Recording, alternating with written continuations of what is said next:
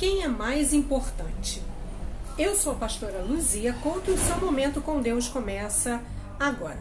No livro de 1 Samuel, no capítulo 18, nos versículos 9 e 29 está escrito: E desde aquele dia em diante, Saul tinha Davi em suspeita.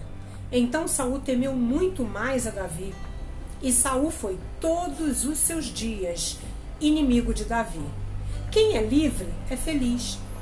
Mas o ser humano insiste em ter sempre alguém que lhe causou uma mágoa, uma injustiça ou prejudicou preso no seu coração e sofre por isso. Assim aconteceu com o rei Saul. Após Davi vencer, matando o gigante Golias, o rei Saul temeu perder o seu reinado, pois Davi era vitorioso por onde passava.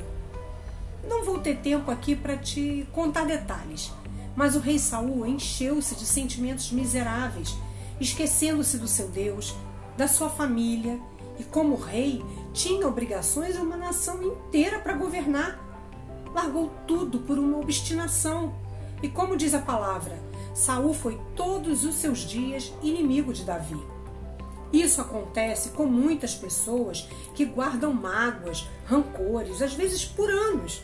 Ou mesmo a pessoa já até morreu, mas elas estão ali alimentando o seu ódio, a sua raiva, a sua revolta. E eu te pergunto, para quê?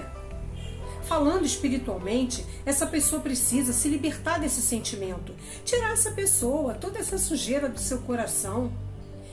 Quem é mais importante? Claro que é Deus. Deus é a pessoa mais importante na sua vida.